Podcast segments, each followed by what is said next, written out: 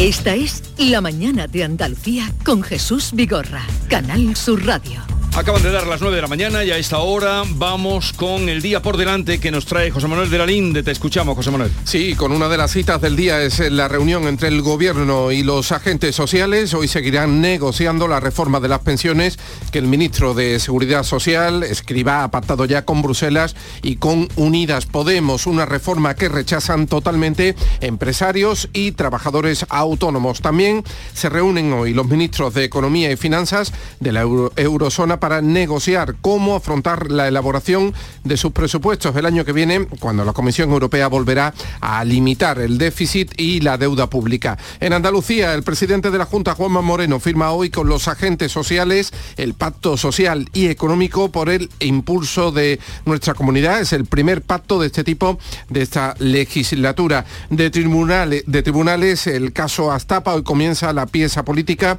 sobre los pagos por licencias urbanísticas en el Ayuntamiento de Estepona durante la etapa del alcalde socialista Antonio Barrientos. El AVE y el tren de media distancia que une Granada, Málaga y Sevilla recobra hoy la normalidad. El servicio ha estado tres días interrumpido por obras. La línea Granada-Almería seguirá interrumpida hasta el 5 de abril. Y por último, la ministra de Transporte, Raquel Sánchez, estará hoy en Sevilla para abordar las actuaciones previstas en la autopista Sevilla-Cádiz. Se espera que el gobierno concrete las conexiones de la AP4 con la Nacional Cuarta y también un avance sobre la posibilidad de abrir un tercer carril. Y atención Jesús a la niebla, fíjate la niebla en la que se ha sumido el, Ah. el Guadalquivir. Es Eh, verdad. Atención a las carreteras, estaremos pendientes también de- del aeropuerto porque No me de habías repente dicho nada, Se nos ha venido una Pues la niebla verdad- tremenda. la Tú eres la que me traes, sí, eh, el lleva día. razón, la tengo enfrente y, y- y antes me he despistado y todo viendo cómo se estaba poniendo Porque el, yo aquí, el eh, día ya no, no sabía si era Y por la- efecto de la ventana o Por la dársena más todavía, ¿eh? Por aquí yo, en esta torre, que ni sé cuándo es de día ni cuándo las noches son. Caraballo, no sé ni cuándo es de día ni cuándo las noches son.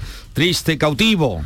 Eh, ¿Qué decía? No, hay que, la hay- canción. Hay, mucho, hay mucho arquitecto andaluz que, que ignoran que en esta tierra una de las cosas más importantes es el sol y la alegría y el cielo. Y poner ventanas, ¿no? Sí, nosotros, nosotros estamos, ahora despido al Inde, que ya, lo- como no, ahora lo despido, que tengas un buen Yo me día. quedo aquí contigo, Linde, igualmente. hasta luego, que tengas una buena mañana.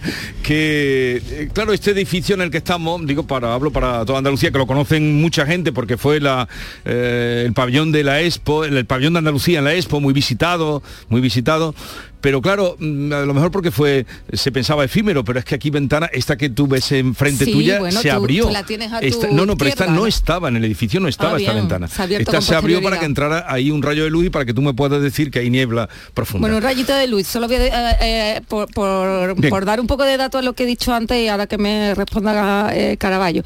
Eh, último informe de Estábamos hablando, de perdón, para situarnos, en los- eh, en inmigrantes, los inmigrantes, ¿no? de Yo- lo que había dicho Juan sí, Bravo, yo estaba de que tienen que venir. mira, eh, según el último informe de Caritas, el 75% de los inmigrantes desempeña trabajos elementales y, y precarios. Solo Claro, un 25% logra empleo de cualificaciones media y alta. Quiero decir que la inclusión socioeconómica de los migrantes ahora mismo es todavía una asignatura pendiente en España. Entonces, quiero decir, eh, vamos, a inte- distinto, este, eh, va- Amalia. vamos, vamos a intentar eh, primero creo que hay un paso previo a mm, un poco a, a estabilizar o a, lo- a lograr la estabilidad laboral y, y salarial de la comunidad migrante en España que eso todavía brilla por su ausencia. Antes que pues no sé pues eso lo dijeran otro un efecto llamada necesitamos inmigrantes en fin.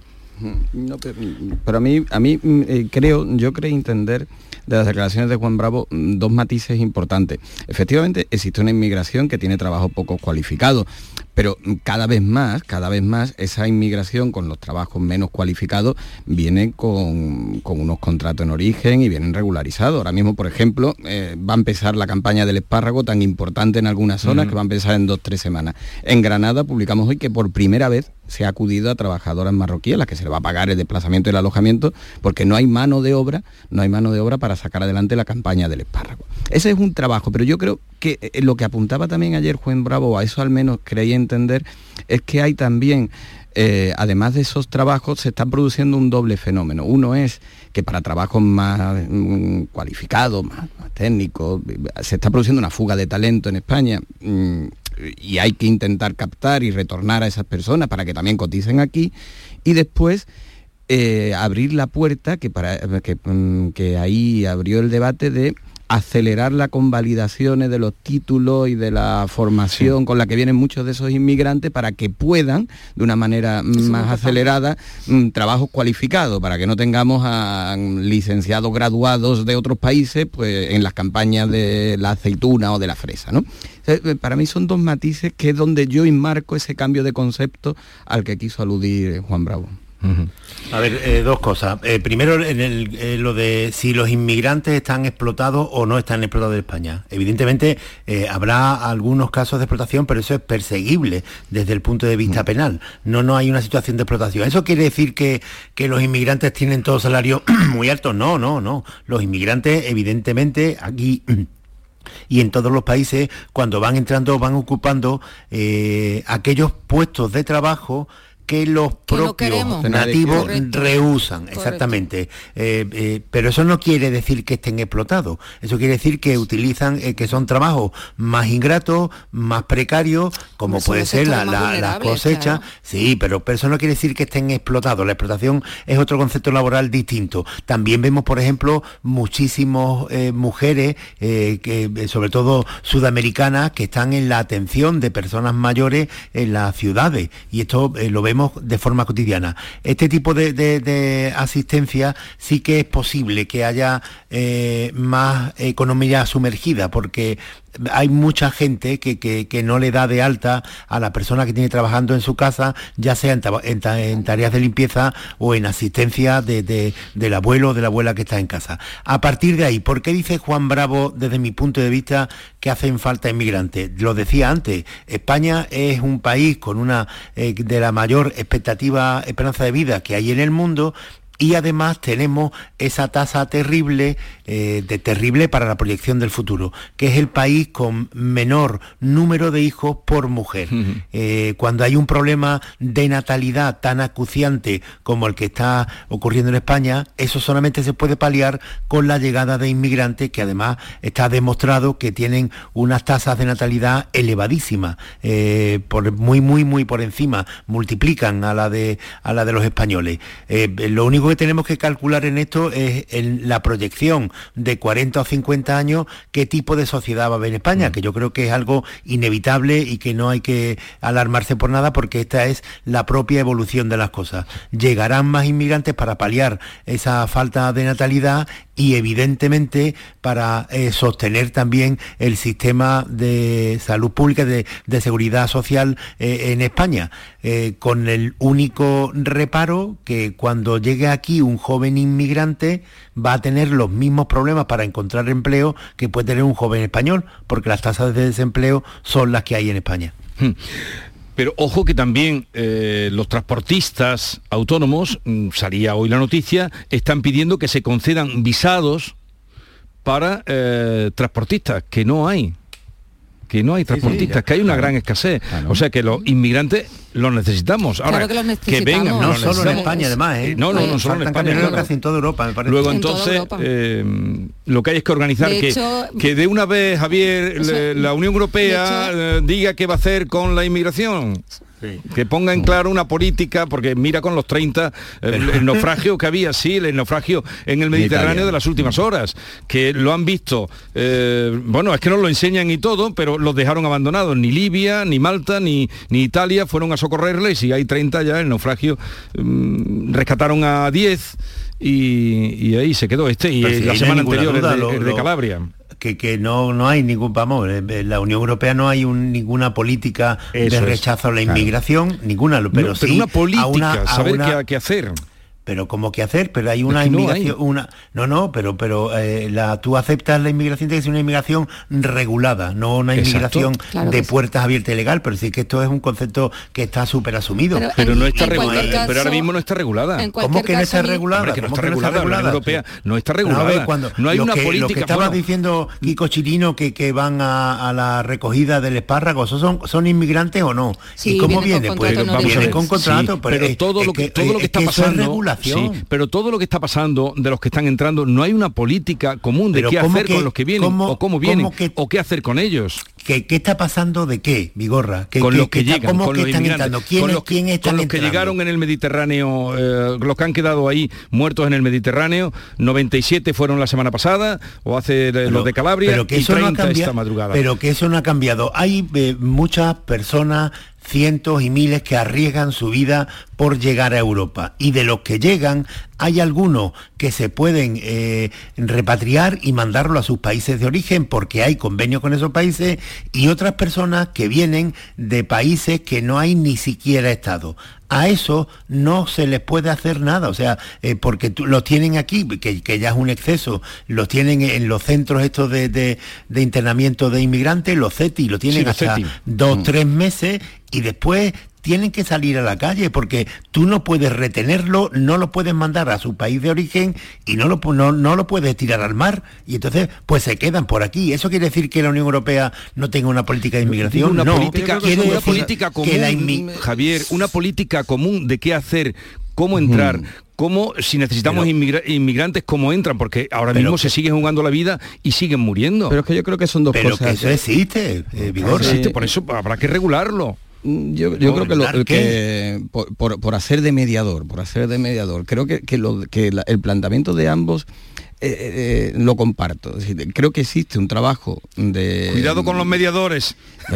mediadores. Venga, venga, terminar que tengo que una cita. Venga, que- que- No digo que, que, que trabajo eh, en la línea para contratar en origen, irregulado y demás. Eso obviamente Europa lo tiene definido dentro de las normas y de la ley. No puede ser de otra manera. Y existe otro fenómeno que es el de la desesperación, de las personas que arriesgan su vida, etcétera, etcétera, al que volvemos cíclicamente cuando hay un momento de tensión. Ahora mismo está tensionada la línea eh, eh, a través de Italia, en, otros momentos lo ha estado Canarias, lo ha estado eh, incluso algunos puntos de Andalucía.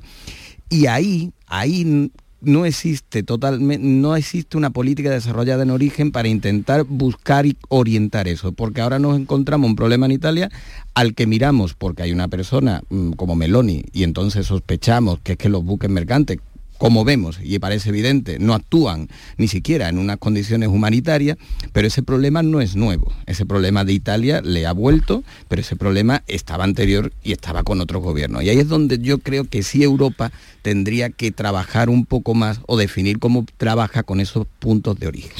En cualquier caso, un último Breve, ¿eh? apunte, que tenemos que, cita. Sí, que sí me parece importante, inter- interesante e incluso saludable que Juan Bravo, el vicesecretario del PP en Andalucía, eh, abogara por incentivar la llegada de, de- Mm. de inmigrantes, demonicemos, de- dejemos de demonizar eh, esa cuestión que yo creo que efectivamente eh, nos equipara a un montón de, países de Europa y que tenemos que asumir cambios importantes como bien, como Bueno. bien él, él dijo ayer en- en estas cuestiones. ¿no? Estoy leyendo un libro que os recomiendo y a toda la gente que quiera que, que, mm, con la inmigración tenga reparos o no tenga lo tenga claro. Esto es contado por una persona que hizo el trayecto desde Camerún. Es un chico muy joven, se fue a los 15 años de su casa, su padre era imán y, y él quería salir, en su casa tenía para, para comer, no era problema de la des- desesperación, sino para aprender, para estudiar. Se llama Sani Ladán.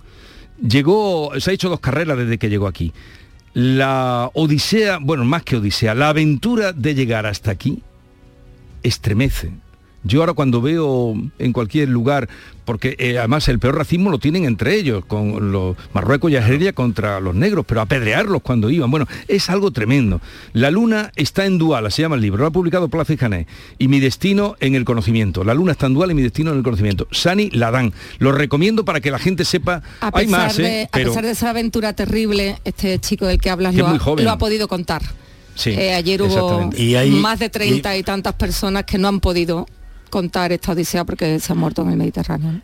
Y hay una cosa que, una frase solo que debería hacer reflexionar a la juventud española, perdón, a la juventud española. Cuando llega un inmigrante aquí y tiene, eh, eh, eh, tiene derecho a, a la educación, valora la educación pública española de una forma impresionante, que es lo que no hacen nuestros jóvenes, que ya lo dan por hecho. Y cuando ellos ven la posibilidad de formarse aquí, tener dos carreras, como este chaval que tú dices, eh, se convierte en alumnos muy brillantes. Y el problema que hay en la juventud, que se detecta en muchos sectores de la juventud española, es que como lo tienen, como no han tenido que luchar por ello, pues no lo valoran. Pues este ha hecho dos carreras, Relaciones Internacionales y otra, y es eh, extraordinario. Yo lo presentaré un día porque lo voy a traer por aquí, eh, y el libro es estremecedor, lo que cuenta, vivido en primera persona. Bueno, vamos a hacer una pausa y luego mm, tengo cita. Antes de ir a, a la pausa, por favor, Kiko, en dos palabras, cuéntame qué es eso de que los trenes cuenta, digo, esto me lo tiene que contar para yo enterarme y todo el mundo. ¿Qué es eso de que vuelven a la normalidad hoy los AVE, Granada, Málaga, Sevilla? Bueno, a nuestra normalidad, ¿no? ¿Qué es eso? normalidad. Bueno, se estaba haciendo una obra de un intercambiador para los trenes que vienen de Almería, para que pueda los trenes que vienen de Almería aprovechar las ventajas o parte de las ventajas de una línea de alta velocidad para que el trayecto sea más rápido. Eso obligó a cortar durante tres días el tránsito de trenes desde Granada hacia Málaga, Sevilla y Madrid incluso, y hoy se recupera. Hoy se recupera con la normalidad, te digo, que teníamos. ¿Por qué es una normalidad? Porque nuestros trenes seguirán parando de Granada a Madrid dos veces en Antequera, en una primera estación y en una segunda estación. Pero no me dijiste el otro día que habías quitado en ya la uno de los trenes, en uno de los cinco trenes, después de decirnos que no se podía hacer por una, por una cuestión técnica, ahora resulta que en uno de los cinco trenes, sí, en una de las cinco frecuencias sí se puede hacer esa complejidad técnica. Si se puede hacer en una de cinco, se podría hacer en cinco de cinco. En resumen, el AVE de Granada en 2019, cuando se inauguró, tardaba tres horas cinco minutos. Yo voy el miércoles a Madrid, tres horas y media. Vamos para atrás. Desde luego para adelante no, ¿no? Eh, seguimos, que en un momento vamos con José Antonio Erce, eh, que nos va a explicar eh, de las pensiones con desde su perspectiva además de buen conocedor y experto en este asunto. La mañana de Andalucía con Jesús Vigorra. En España de sexo no se habla, ni de tocarse a los 60, ni de hacerlo con la regla. No hablamos de que no quiero usar condón, de que tu nombre ya no es ese. No hablamos de quien nos gusta, ni de placer. Pero ahora que ya nos veis, hablemos. Por una educación sexual para la igualdad. Plan corresponsables, Ministerio de Igualdad, Gobierno de España. Con un rasca de la 11 siempre rascas algo. ¿Algo? ¿Y para ti qué es algo? Pues por ejemplo, unas risas, algunos buenos momentos y puede que muchos euros. Hasta un millón. Entonces dame un rasca. Con los rascas de la 11 puedes ganar momentazos y premios de hasta un millón de euros. Rascas de la 11. Rasca el momento. A todos los que jugáis a la 11, bien jugado. Juega responsablemente y solo si eres mayor de edad. Canal Sur Radio. ¿Buscas ropa cómoda para trabajar? Ven a Estilo Laboral. ¿Necesitas un zapato para trabajar? Ven a Estilo Laboral. Somos especialistas en un asesoramiento personalizado para ofrecerte un uniforme cómodo y seguro para el trabajo diario. Encuéntranos en estilolaboral.com o ven a visitarnos en calle Imprenta 93. Nos vas a ver. Recuerda, Estilo Laboral, ropa cómoda para trabajar. HLA Santa Isabel pone a tu disposición la unidad de traumatología y ortopedia especializada en pediatría, columna, hombros y codo, muñeca y mano, cadera, rodilla, tobillo y pie. Con guardias localizadas las 24 horas y los últimos tratamientos en prótesis. Consúltanos en el 954-570004 o en Luis Montoto 100. HLA Santa Isabel, contigo cuando más nos necesitas. ¿Compras? Welcome. ¿Alquilas? Welcome. ¿Inviertes? Welcome. En Welcome Home tenemos tu casa ideal. Acércate al Hotel NH Collection el 16 y 17 de marzo. Acceso gratuito. Para más información entra en www.welcomehomesevilla.es. Mercado del Cerro, tu mercado. La mejor calidad a buen precio en el mercado de abastos del Cerro del Águila. Premiamos tu confianza. Repartimos mil euros en cheques de consumo. Mercado del Cerro, tu mercado. Organiza Mercado de Abastos del Cerro del Águila. Financia Ayuntamiento de Sevilla. Llega el momento más esperado de las letras sevillanas. Del 22 al 26 de marzo, Tomares celebra su decimocuarta Feria del Libro, la primera gran cita literaria del año en España. Cinco días en los que Tomares reúne a los mejores escritores del momento. La gran fiesta del libro, con más de 120 autores, 30 presentaciones, actividades infantiles, librerías y editoriales. Ayuntamiento de Tomares. Tomares como a ti te gusta. Este martes, el show del comandante Lara realiza su programa número 100 y te invitamos al auditorio Nissan Cartuja de Sevilla a disfrutarlo en vivo y en directo. Vendrán a divertirse con nosotros Kiko Veneno, Laura Gallego, Enrique Sánchez y Cristóbal Soria. Estarán David Gallardo, Gerardo Gallardo y Yuyu. Y recordaremos de una forma muy especial a nuestro compañero Carmelo Villar.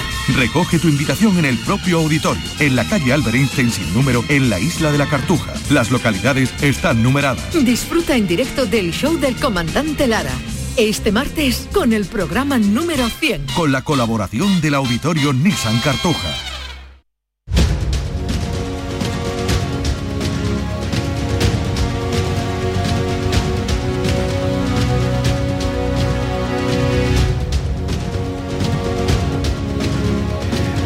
Saludar a José Antonio Erce, doctor en economía, eh, socio fundador de Loris y eh, uno de los principales expertos en longevidad y pensiones. José Antonio Erce, buenos días. Buenos días, ¿cómo están? Eh, atentos a lo que usted nos puede decir sobre esta reforma de las pensiones, que vamos conociendo algo. Y lo primero, mm, ¿cuándo, me puedo, ¿cuándo nos podremos jubilar con la nueva reforma de las pensiones?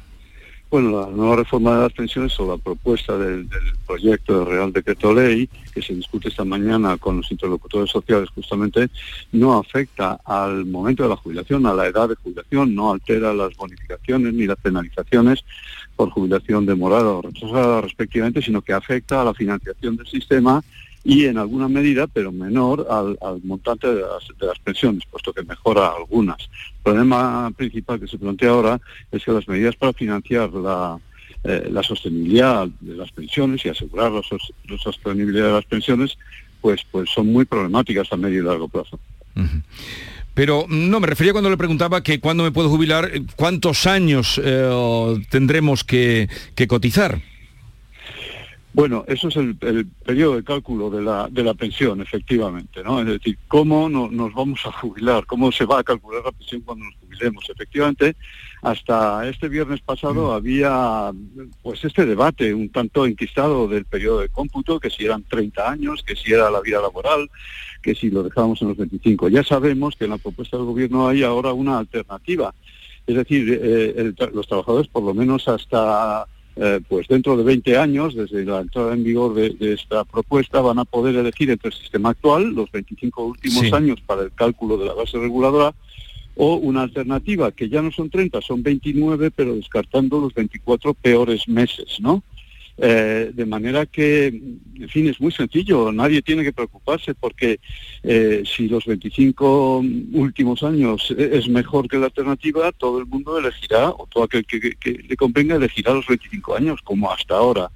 Y si la alternativa es mejor, es decir, eh, coger los 29 últimos, pero descartar los dos peores años, mes a mes, 24 meses, pues entonces todo aquel que resulte beneficiado también elegirá la alternativa con lo cual eh, nadie va a perder y solo perderá el sistema. Es muy sencillo. ¿Y a quién beneficiará más la nueva reforma de las pensiones que se está fraguando? Eh, vamos a ver, beneficia a, algunos y no va a perjudicar a, casi nadie, únicamente a aquellos que eh, pasados los 20 años en los que se podrá ejercer esta opción, no tengan más remedio que entrar en los 29 últimos, descartando incluso los 24 peores meses, puede verse alguno perjudicado, pero eso será dentro de 20 años, eh, una vez entrado esto en vigor, ¿no? Ahora mismo nadie va a resultar perjudicado. ¿Y entonces por qué la patronal y los representantes de los autónomos están en contra de esta reforma? Por una razón muy sencilla, la, patronal en principio, y no veo tampoco por qué los sindicatos no deberían tener ningún problema con el montante de las pensiones, pero bueno, tienen demasiada vela en este entierro, especialmente los sindicatos. La patronal está preocupada, ¿por qué? Para financiar todo esto, pero no ya todo esto, sino lo que llevamos arrastrando, porque ahora mismo hay casi 40.000 millones de euros de déficit interno propio del sistema de pensiones al año. Este año 2023, pues hay unos créditos presupuestarios transferencias que no prestamos, transferencias de más de 37.000 millones de euros a la seguridad social. Entonces la patronal tiene todo el derecho del mundo a estar preocupada porque hay tres gatillazos que, le, que, les pegan en, materia de coste laboral, ¿no? que son eh, el, MEI, que ya está funcionando desde el 1 de enero, el MEI es un 0,6% eh, sobre los salarios brutos, que se va a ver incrementado progresivamente hasta un 1,2% de los salarios netos, de los salarios brutos adicionalmente, ¿no? En segundo lugar está el hecho de que las bases máximas de cotización con esta nueva ley o con esta nueva, propuesta se van a actualizar con el IPC, por supuesto, como ya estaba establecido, pero también añadiéndoles otro 1,2%. Esto también de manera gradual hasta que ya se establezca eh, indefinidamente, hasta el año 2050 por lo menos. Y en tercer lugar, porque se crea un nuevo impuesto de, eh, una, una nueva cotización de solidaridad de hasta el 6%, que se va a ir introduciendo progresivamente a medio plazo también, de hasta el 6%, no ya de las bases de cotización, no, no, estas ya han resultado afectadas por ese 1,2% a que me refería, sino del exceso del salario bruto sobre eh, la base máxima de cotización. O sea, todo lo que ahora no cotiza, eh, porque supera la base máxima, va a empezar a cotizar para llegar al 6%, eh, pues, pues pasado una serie de años, ¿no? Con lo cual esto incrementa enormemente el coste no salarial, pero sí el coste laboral de, los, de, las empresas y es un desincentivo, distorsiona horriblemente el mercado de trabajo, es un desincentivo a contratar talento. Esto es lo que han llamado la cuota de solidaridad, esto que usted nos está explicando. Sí, la cotización de solidaridad. ¿Y cree usted que eso va a espantar a la contratación de, eh, de personas cualificadas? Eh, sí, seguramente, personas cualificadas y, para empezar también de, jóvenes, encarece el mercado de, eh, encarece el trabajo y, aunque eh, a, corto, incluso algo de medio plazo, corre a cargo de los, de los empleadores una buena parte de este coste, estos van a poder trasladarlo seguramente a salarios más bajos y esto perjudicará o bien a la contratación de trabajadores o bien a sus salarios futuros y desde luego a la contratación de trabajadores por encima, en fin, que ganen por encima de la base máxima de, de cotización, ¿no? siquiera en alguna medida. Bueno, ¿y qué es el mecanismo de equidad intergeneracional? El mecanismo de equidad intergeneracional es una forma de extraer recursos del sistema sin aumentar el gasto, porque ese, esos puntos, ese 0,6 eh, ahora, pero 1,2 en el futuro, no, no compran más derechos de prestaciones, es una forma de extraer recursos para financiar el coste extra de las jubilaciones del baby boom. Pero claro, ponemos un mecanismo de ahorro para pagar el coste extra de las generaciones del baby boom una vez que ya empiezan a jubilarse masivamente. En Suecia tuvieron el baby boom entre el 44 y el, y el 64 y a mediados de los 60 empezaron a ahorrar, ya tienen todo ese coste provisionado, ¿no? Y más que provisionado. Aquí no, aquí hemos empezado muy tarde, es insuficiente y, es distorsionante. Ya, ya veremos. A ver, eso es el, el medio, el mecanismo de equidad intergeneracional. ¿Por qué equidad intergeneracional? porque se, supone que lo pagan los actuales trabajadores para eh, cuando se jubilen ellos o sus hijos, no lo sé. Porque lo cierto es que la mitad de los baby boomers van a pagar ese mecanismo de equidad intergeneracional. Pero claro, lo que usted está diciendo ahora es que la riada ha comenzado ya del baby boom ha comenzado ya, pero tú dices que vamos tarde eh, en este asunto. A ver, muy, tarde. Muy tarde. Tenemos con nosotros en este momento a un experto, como estáis escuchando. No sé si queréis hacerle alguna pregunta. Tú, Javier, venga. Sí, eh, le habla Javier Caraballo del Confidencial, señor Erce. Muy buenos días. A ver, eh, por, lo que usted dice, eh, la Seguridad Social en España, las pensiones tiene un déficit estructural. Me gustaría saber cuánto, si se puede cifrar en alguna cantidad ese déficit estructural y si eso se compensará con el aumento de cotizaciones y de los sueldos de las empresas y de los sueldos más altos. Imagino que todo esto es lo que habrá mirado la Unión Europea para eh, dar su apoyo a esta reforma. Bueno, eh, el déficit estructural ya en, 2023, este año en el que estamos, rozará los 40.000 millones. Ya he hablado antes de que en los presupuestos generales del Estado haya aprobado una transferencia a la seguridad social de más de 37.000 millones de euros y aún así está previsto que este ejercicio, el, déficit restante, incluidos estos 37.000 millones, será el 0,5 del, del PIB. Bueno, eh, eh, el, déficit de este año obviamente tiene, trae causada en la mitad, en una buena mitad, es el extracoste de la indiciación con el IPC, ¿no? Pero en 2024 habrá que iniciar también con el IPC, el que resulte, que ya vamos a ver si es el 5 o el 6, ¿no?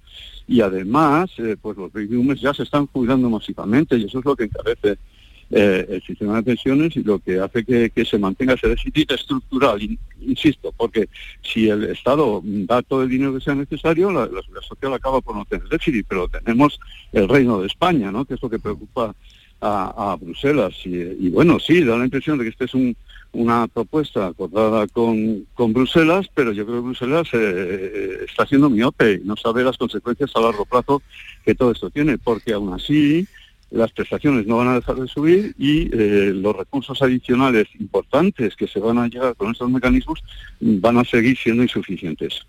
¿Quiere usted decir que Escriba mm, pues eh, ha burlado a Bruselas?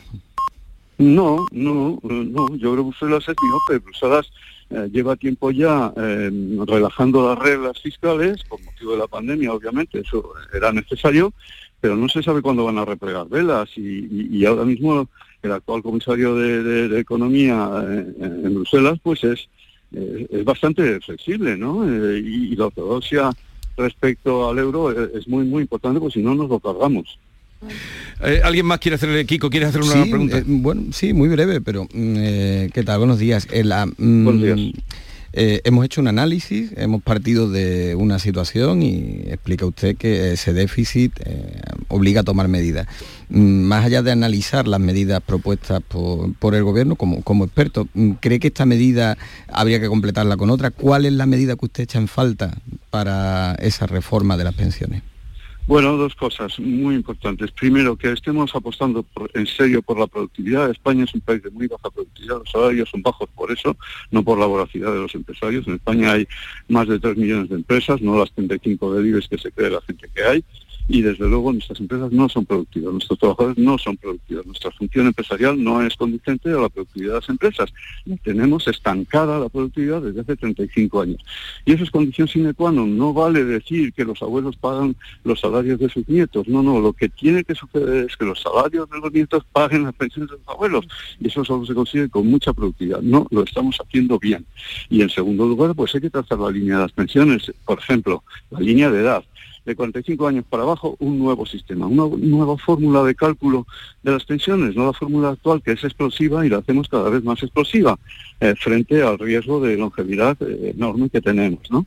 Y, bueno, vale, por encima de 45 años se les da un tratamiento eh, pues muy similar al, al, actual para no provocar ningún shock en las expectativas, no digamos ya de los actuales jubilados, sino de los que están cerca de la jubilación pero en fin, cuanto mayor sea la distancia de la jubilación, eh, más ajuste hay que hay que afrontar. Y desde luego, por debajo de los 45 años, una nueva fórmula de cálculo, un sistema mixto de tres pilares, ¿eh? pilar uno, la seguridad social, pilar dos, pensiones de empleo y pilar tres, pensiones individuales, como en los países más avanzados a los que nos gustaría parecernos. Bueno, ¿y cuál va a ser la función que tendrá la IREF, la Autoridad Independiente de Responsabilidad Fiscal? Yo he oído que le van a pasar a, a la IREF la patata caliente de controlar. Bueno, eso no es una parte caliente, es la misión de la IREF, es lo que la IREF debería haber hecho sin solución de continuidad desde que se fundó, que, más o menos lo ha venido haciendo, salvo en determinados eh, momentos. ¿no? Actualmente la IREF se está, está funcionando muy bien con sus eh, estudios y, con sus advertencias. Y, en, el proyecto de Real Decreto Ley, efectivamente, la IREF tiene un papel muy, muy importante supervisando las desviaciones del sistema a medio y largo plazo eh, indicando pues eh, bueno medidas a tomar. Pero el gobierno se reserva una, una bala de plata en, este, en esta propuesta y es que eh, puede aumentar el MEI todo lo que le dé la gana a partir de 2050 si, el, así incluidas las advertencias de la IRED, los mecanismos actuales son insuficientes para sufragar el gasto, con lo cual el gasto no tiene límites, la ITES no puede controlar el gasto, ni puede opinar sobre él, bueno, podrá opinar, pero ya vemos el caso que se le hace, ¿no? Eso es. Y el gobierno, incluso si los interlocutores sociales y el Parlamento no lo aprueban, no, no se ponen de acuerdo, el gobierno puede hacer con el MEI lo que quiera. Eh, cuando usted dice el MEI le llama al la equidad, mecanismo de, equidad, intergeneracional. A ver. Si el 1,2 no es suficiente, pues el 5,7, lo que sea. Eh, sí, yo una, una, última pregunta también muy, muy breve. Estamos viendo también estos días todas las revueltas en, Francia eh, con, motivo también de la reforma de, de, las pensiones. En España dice usted que no lo estamos haciendo bien. Eh, ¿A su juicio hay algún referente, hay algún país, hay algún sistema que podamos seguir de ejemplo en España para la reforma de las pensiones? Sí, muchos. Ustedes meten en una costelera el sistema americano, el sistema británico, el sistema sueco, el sistema holandés eh, y alguno más, el finlandés, por aquello de la productividad que decía antes, los agitan muy bien y tienen un sistema eh, muy bueno. En Holanda, eh, déjeme que le diga, pero muy sinceramente, las pensiones de empleo de, de empresas son obligatorias y reponen el 70% del último salario el 70% no necesitarían la seguridad social. La seguridad social holandesa solo repone el 30% del último salario, no el 80% como aquí. Esa es la explicación del problema que tenemos. Bueno, José Antonio Erce, doctor en Economía, eh, gracias por estar con nosotros, un saludo y no sé si nos ha dejado usted el cuerpo más conformado. No, se sus nietos. los nietos. Los nietos son los que tienen problemas. Los nietos son los que tienen problemas. Pues eso, eso me alegra. Ah, no sé. Gracias, José Antonio. Adiós, buenos, días. Adiós. Eh, es que lo que nos ha pintado es tremendo, ¿eh? algunos datos que ha dado. Sí, pero bueno, es, cierto, como, como bien decía el experto, que bueno, nosotros cobraremos nuestras pensiones, nuestros hijos y nietos lo tienen, lo más complicado. Eh, vamos a concluir, ¿eh? os tengo que liberar ya. Tenía aquí más cosas para tratar con vosotros, pero ya no me queda más tiempo. El Real Madrid, el, naufragio, eh, la resurrección de Susana que anuncia Javier Caraballo. no, no, no, no, no, no, no, no, no, no, yo no anuncio nada. Tú dijiste ayer que Susana calienta el relevo de Sánchez. Sí, pero, pero porque lo ha dicho ella, que llevaba ya dos años y medio sin, sin estar en, en la primera línea y que, se, que ya está como Joaquín el del Betis. Tú has titulado, banquillo. Tú titulaste ayer Resucita Susana. Pero no, no, que estoy, no, resucita Susana, eh, Susana no, que está calentando el relevo. ¿Tú titulaste que ella, resucita Susana, sí o no? No, resucita Susana, no. ¿Cómo que no? Calienta el relevo de Pedro Sánchez. En tu, en tu periódico, tu columna ayer se llamaba Resucita Susana. Eh, Susana Díaz calienta el relevo de Pedro Sánchez. que puede ser con otro, ¿no? Aquello en términos futbolísticos, cuando Hugo Sánchez no llegaba a rematar, remataba con Butragueño. Pues no, pero a ver, no, a mí me, esa historia me, ha llamado la atención por, por la enorme repercusión que ha tenido de gente que, pero la mayoría no le dan crédito, pero que esto es una cosa que yo lo entiendo eh, anímicamente en Susana Díaz. Es una mujer joven, ha estado dos años retirada y si ella está viendo ahora que Pedro Sánchez puede irle mal en las elecciones, tanto municipales como en las, eh, generales de este año, y que el, Partido Socialista puede perder el, el, gobierno, pues ella habrá pensado que es el momento de regresar, eh, porque no, ella no se ha jubilado mm. nunca políticamente. ¿Se le aceptaría a Susana Díaz como relevo de Pedro Sánchez? Esa otra cuestión muy distinta. A mí me parece que sería un error y que el, el Partido Socialista nunca va a tirar por ahí. Pero que ella lo va a intentar, no me cabe la menor duda. Y los primeros pasos ya lo ha dado. El primer paso lo dio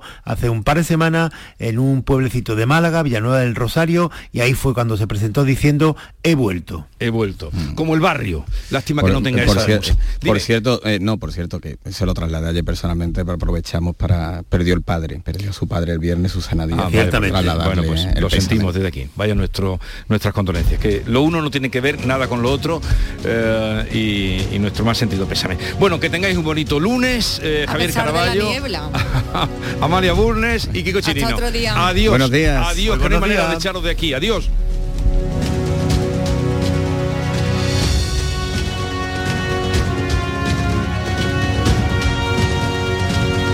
Esta es La Mañana de Andalucía con Jesús Vigorra, Canal Sur Radio.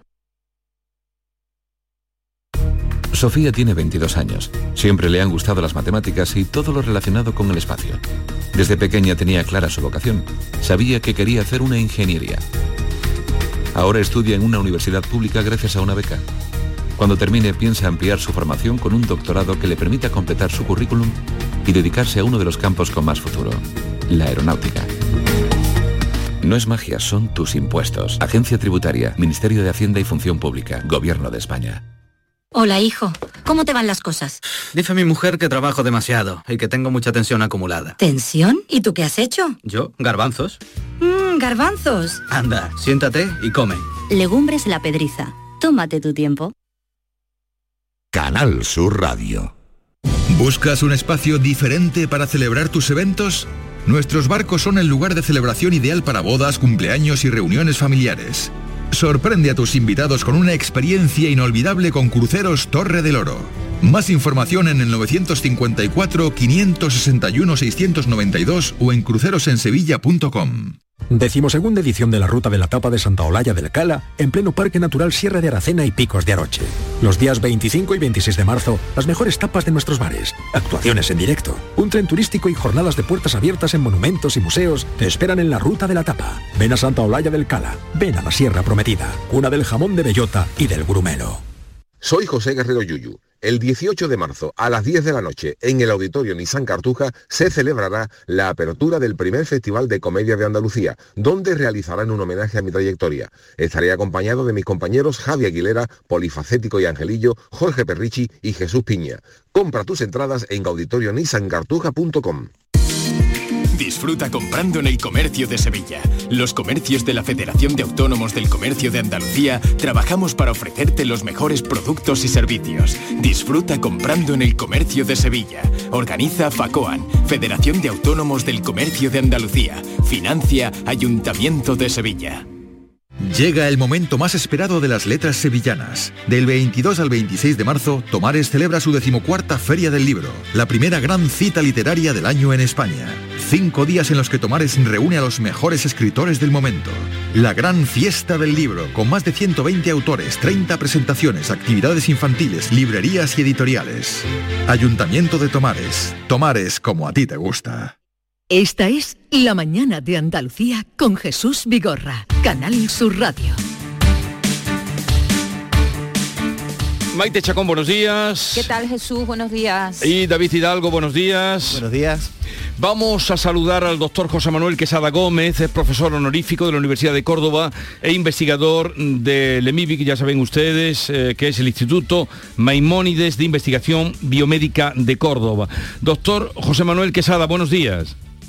Muy buenos días, Jesús. Muchas gracias por invitarme a esta conversación con Andalucía. Eh, eh, a usted, eh, siempre. quisiéramos que nos hablara de una noticia que ha salido, una información, mm, de cómo las consecuencias de la falta de vitamina D en la población española son palpables. El 75% no llega a los niveles óptimos. Aclárenos usted. Correcto, eso es algo que conocemos, no es una noticia en sentido estricto, lo conocemos desde los años 80. Yo mismo lo, publiqué y lo hemos ido repitiendo muchos investigadores, entre otros el profesor Federico Soriguet del Málaga y eh, en, Sevilla, en, Córdoba, una y otra vez lo hemos repetido. Y eh, esa deficiencia no solamente se da en zonas de España del norte, sino que eh, se da en, en zonas de playa.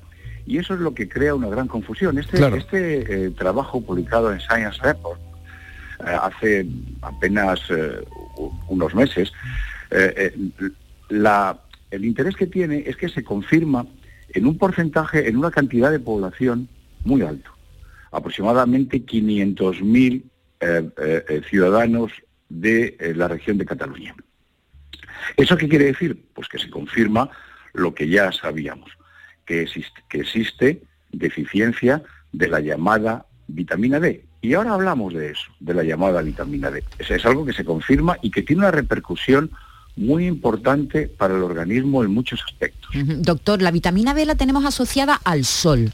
¿Es así? ¿Está tan, tan directamente relacionada con el sol? Eh, eh, eh, es cierto, el 90% de la adquisición del colecalciferol, que es así como se llama la vitamina D, se adquiere por irradiación de los rayos ultravioleta. Y eso es muy importante porque, eh, para empezar ya, no es una vitamina. Una vitamina se define en biología, en medicina, como algo que lo tienes que tomar de fuera porque tu propio organismo no lo puede sintetizar. Por tanto, por definición, no es eh, una vitamina. Podría ser vitamina en países muy del norte, donde no tienen horas de sol, como afortunadamente tenemos aquí, y por tanto tienen que administrarlo desde fuera. Es importante que digamos, porque hay mucha confusión con esto, siempre se habla de vitamina D de una manera general, la, llamada vitamina D, el colecalciferol, lo que, sea, lo que se sintetiza, como usted eh, eh, me decía hace un segundo, eh, por la acción de los rayos ultravioleta solares, es un nutriente, es un nutriente. Ese nutriente es como el yodo en, las hormonas tiroideas, sirve para formar el calcifediol, que es el 25 hidroxivitamina D, que es lo que medimos cuando hablamos, tenemos deficiencia de vitamina D. Bien, en realidad lo que tenemos es deficiencia de 25 hidroxivitamina D, que a su vez es lo que nos sirve para que nuestro organismo funcione, eh, eh, eh, forme la hormona del sistema, el calcitriol, que así se llama, que fíjese que es importante que modula el 3% de todos los genes de nuestro organismo. Por tanto, cuando hablamos de niveles de vitamina D, estamos hablando de niveles de 25 de vitamina D. Y realmente es cierto, hay una deficiencia en nuestro país en nuestra comunidad y en Andalucía y eso lo hemos demostrado. ¿Y a qué se debe con el sol que tenemos, con, eh, eh, las vías del sol que tenemos a lo largo del año? ¿Por qué nosotros precisamente tenemos déficit de esa, de esa especie, de esa llamada vitamina D? Es una pregunta magnífica porque, porque eh, todo, todo el mundo se hace esa pregunta. ¿Por qué tenemos deficiencia? Sí, teóricamente tenemos una disponibilidad enorme para sintetizar vitamina D a partir de ahora de los rayos ultravioletas. Prácticamente toda Andalucía está incluida, por hablar de Andalucía, pero toda España, desde el paralelo 37, que es el de Córdoba, eh, eh, eh, se puede sintetizar vitamina D a partir de esta época, más o menos. Por tanto, ¿por qué tenemos esa deficiencia?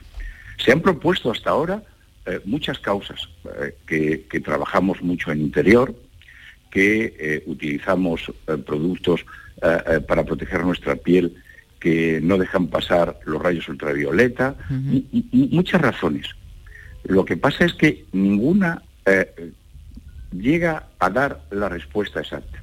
En nuestro grupo de investigación, en la, Universidad de Córdoba, trabajando con el, profesor Feliciano Priego y con la investigadora Laura Castillo, acabamos de eh, eh, confirmar datos que otros grupos de investigadores, de, como el grupo de de Hewison, del Reino Unido y otros, empezaban a, proponer. Y es que ah, eh, todos estos metabolitos que les he citado antes del sistema endocrino de la vitamina D, incluyendo el 25 hidroxivitamina D, que es el que sirve de sustrato, eh, sufren una transformación mm, metabólica y se forma un producto que se llama sulfato calciferiol, sulfato vitamina D. ¿Qué está queriendo decir eso? ¿Por qué se forma eso? Fíjese usted, le voy a poner un ejemplo. Si valores normales de la población eh, eh, eh, tenemos que tener por encima de 20 o de 30 nanogramos mililitros del calciferiol, tenemos esa deficiencia que, que le estamos comentando en el 75% de la población, sobre todo en ancianos. Y eso es un problema porque hemos perdido el sustrato. Pero cuando lo medimos, vemos que tenemos una gran cantidad, 40 o 50 nanogramos mililitro de sulfato calciferiol en nuestra sangre. ¿Y por qué se produce esto? Y esta es lo, más apasionante de lo que les estoy refiriendo a, todos los escuchantes de Andalucía. Es que ah, eh, por, por acción, ah, ah, ustedes habrán oído hablar, todos habrán oído hablar, de los llamados xenobióticos. ¿Qué son los xenobióticos? Son las sustancias que no se encuentran en forma natural en nuestro organismo. Por ejemplo, sustancias químicas, mm. herbicidas, aditivos alimentarios, mm. eh, la producción ambiental, hace que se active esa enzima y se eh, forme 25 hidroxivitamina D y otros metabolitos de la vitamina D, sulfato. Hace que, eh, eso esté muy elevado en sangre. Y me, me dirán ustedes, bueno, pero eso ya se sabía antes. no, porque los métodos que había o que hay para medir vitamina D de una manera rutinaria en, nuestros hospitales, en Reina Sofía, en el Rocío, en Málaga, en, todos los hospitales de, España y de Andalucía, el sistema, que se llama por ELISA, solamente servía para medir el calcifediol, mientras que el calcifediol sulfato que es eh, eh, eh, lo que está muy elevado y lo hemos descubierto ahora por acción de los xenobióticos probablemente que activan las sulfotransferasas, hace que, que no, que, Mm. que pese a que tengamos esa disponibilidad a sintetizar mm, mm, vitamina D y etcétera en, en- un ambiente como el nuestro, luego no lo tengamos biodisponible. Y Y, entonces- eso realmente que es una primicia para ustedes ahora mismo. ¿Y qué recomienda y qué recomendaría usted para em, reponer esa falta de vitamina D que han detectado ustedes que hay en Andalucía? que está en forma de sulfato. El, el- el- el problema es que eh, hay, hay que tomar el sol, hay que tomar el sol de una manera razonable, hay que tomar, eh, eh, yo soy partidario de que se suplementen los alimentos, no solamente en Andalucía, sino en toda España, como se hace, ha sido un éxito, por ejemplo, en Fi- Finlandia, que sido el último de los nórdicos que se ha incorporado a suplementar los alimentos con, eh, con lecaciferol, con vitamina D. Pero además tenemos que investigar cómo revertir la situación, cómo revertir que esa cantidad de 25 y 12 vitamina de sulfato que tenemos circulando la utilicemos en nuestro propio beneficio. Por ejemplo, tenemos la, la sospecha de que cuando hacemos ejercicio, una hora de ejercicio, no, no un ejercicio eh, eh, demasiado duro, eh, ca- caminar, caminar o, o montar en bicicleta, mm, mm, en, en el primer cuarto de hora de hacer ejercicio, sube un 15% a- a más la cantidad de 25 y 2 de vitamina D y calcifediol disponible. O sea que todos los días, si hiciéramos todos los días, además de tomar el sol, a, a un cuarto de, de hora de ejercicio, de- tendríamos disponible un 15% más de esa vitamina D, de ese calcifediol que nos falta, porque se activa en sentido inverso la sulfotransferasa, esa de las que le hablaba, que es una Sí. cosa muy rara, que se activa por los xenobióticos, ¿eh? Los xenobióticos van a estar ahí, ¿eh? Ojo porque porque cada vez que tomamos un o cualquier alimento en los aditivos, esos eh, EO 400 no sé cuántos, todos esos aditivos son sustancias estimulantes de la sulfotransferasa que hacen que la vitamina D sea menos disponible. Y esto que, que, eh, se, se ha investigado muy potentemente en, en la Universidad de Córdoba, en química analítica, en el INIVIC, eh, creo que va a ser el principio de la respuesta a esa pregunta. ¿Por qué con este sol tan potente No los tenemos- niveles que medimos de vitamina D salen más bajitos cuando realmente tenemos una vitamina disponible? Y eso lo, hemos visto en gente joven, fíjense ustedes. Pues mm, aclarado esta noticia que nos llamaba la atención mm, y nos sorprendía. Doctor José Manuel Quesada Gómez, gracias por estar con nosotros, un saludo y nada, eh, seguiremos sus consejos para eh, no estar faltos de vitamina D. Un saludo y buenos días. Pues muchas gracias a usted y a toda Andalucía. Adiós. Esta es La mañana de Andalucía con Jesús Vigorra, Canal Sur Radio. El resumen de la jornada con la última hora del deporte, la economía y el análisis lo tienes en el Mirador de De Andalucía. lunes a viernes desde las 7 de la tarde con Natalia Barnés. Más Andalucía, más Canal Sur Radio. Canal Sur Radio. ¿Buscas un espacio diferente para celebrar tus eventos? Nuestros barcos son el lugar de celebración ideal para bodas, cumpleaños y reuniones familiares. Sorprende a tus invitados con una experiencia inolvidable con Cruceros Torre del Oro. Más información en el 954 561 692 o en crucerosensevilla.com. Decimosegunda edición de la Ruta de la Tapa de Santa Olalla del Cala, en pleno Parque Natural Sierra de Aracena y Picos de Aroche. Los días 25 y 26 de marzo, las mejores tapas de nuestros bares, actuaciones en directo, un tren turístico y jornadas de puertas abiertas en monumentos y museos te esperan en la Ruta de la Tapa. Ven a Santa Olalla del Cala, ven a la Sierra Prometida, cuna del jamón de bellota y del grumelo. Dime, escúchame, ¿dónde quedamos para comer? Pues estuvimos el otro día en el barrio de Santa Cruz por salir por el centro y no veas cómo comimos en la hostería del Laurel. Te voy a dar una pinceladita. Una chacina en condiciones con un jamón bueno. La ensalada de tronco de bonito espectacular. Pescadito frito, pero bien frito. Las croquetas caseras del chef. Pero vamos, que lo tengo claro. Dentro de la hostería, tranquilos y bien atendidos de sevillanas maneras. pues ya me has liado. Voy a reservar en el 954 22 0295 que ya vamos tarde. Recuerda, Hostería del Laurel, Plaza de los Venerables, Barrio de Santa Cruz.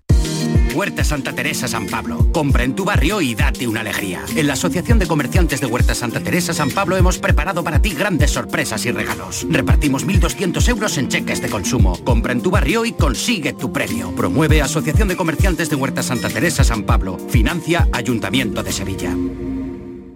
Llega el momento más esperado de las letras sevillanas. Del 22 al 26 de marzo, Tomares celebra su decimocuarta Feria del Libro, la primera gran cita literaria del año en España. Cinco días en los que Tomares reúne a los mejores escritores del momento. La gran fiesta del libro, con más de 120 autores, 30 presentaciones, actividades infantiles, librerías y editoriales. Ayuntamiento de Tomares. Tomares como a ti te gusta.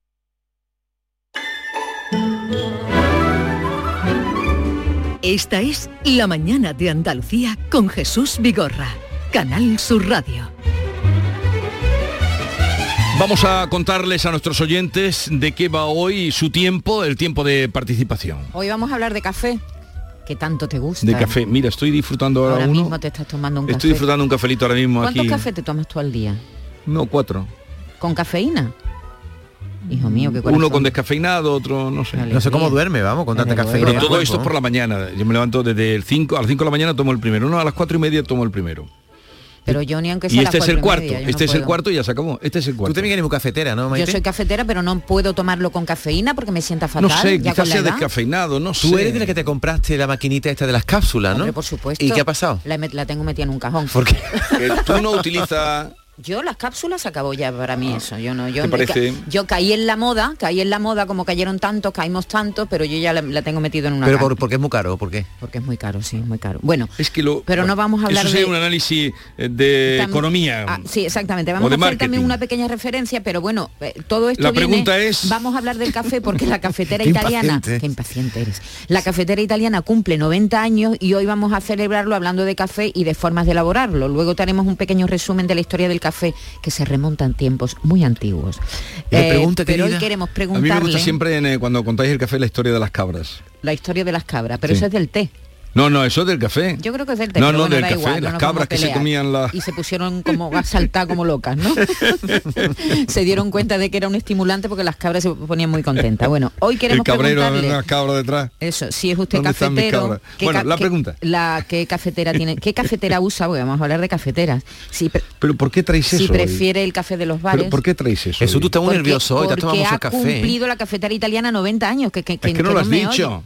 Pero si no nos dejas hablar, si nada más que hacer la pregunta, 90 la años, pregunta. 90 Vamos a ver, años le ha tienes que poner a este señor lo No, que he dicho antes. Escúchame, 90 años ha cumplido la cafetera, La italiana. la italiana. La italiana, la, la, la de rosca, Que está llamando a la puerta de barba y todo. La barata. ¿Vale? Así que hoy le vamos a preguntar. Por ese motivo hemos decidido que preguntar por el café, qué cafetera tiene en su casa, si prefiere el café de los bares, si nos quiere recomendar un lugar donde se tome un buen café, todo eso. García ¿Eh? Barbeito se queja de la mala lengua que tienen los políticos cuando entran en batalla y eso que ahora estamos al principio de un tiempo electoral.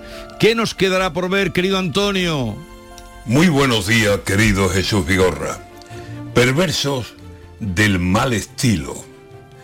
Es frecuente oír comentarios sobre cómo hablan los chicos y las chicas de hoy en día.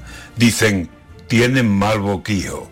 Es verdad que la blasfemia no hace las lenguas distingos y he oído en más de una chica, adolescentes, a Cristo y a su mismísima madre rodando por todos sitios. Hay honrosas excepciones, lo he dicho siempre y lo digo en los chavales de hoy, pero hay lenguas de tres filos que a lo mejor no se saben los nombres de nuestros ríos, ni quién es el rey, ni quién escribió el Quijote mismo, pero que la mala lengua la tienen con tal dominio que en apenas 10 palabras, 40 insultos han dicho. ¿Y eso dónde se refleja? Hay un lenguaje político que apenas verlo volar, incluso en el hemiciclo. Lo último que ha llegado de este asunto a mis oídos son dos frases. Calla, nazi, dicen que Olona había dicho. Y le contestó Isabel Peralta y fue y le dijo, calla, judía vendida. A veces, querido amigo, este es el tono que usan para vestirse de limpio. ¿A dónde fue la facundia que se alzaba en adjetivos, ingeniosa de metáforas, justa de verbos, con brillo de argumentos, de razones y de aguijones tan finos que clavaban en la carne y no dolían al oído?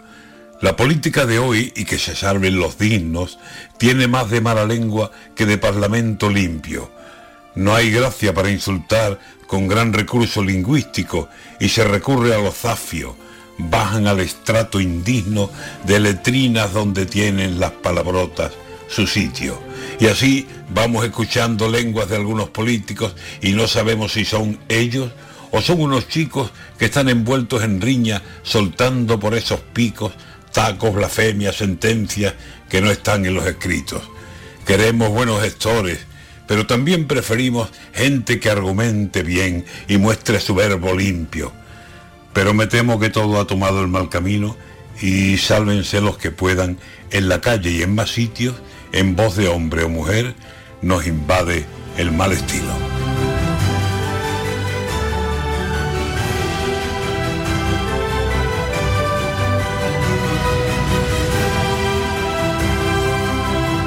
Maite, no me ha quedado clara la pregunta de hoy.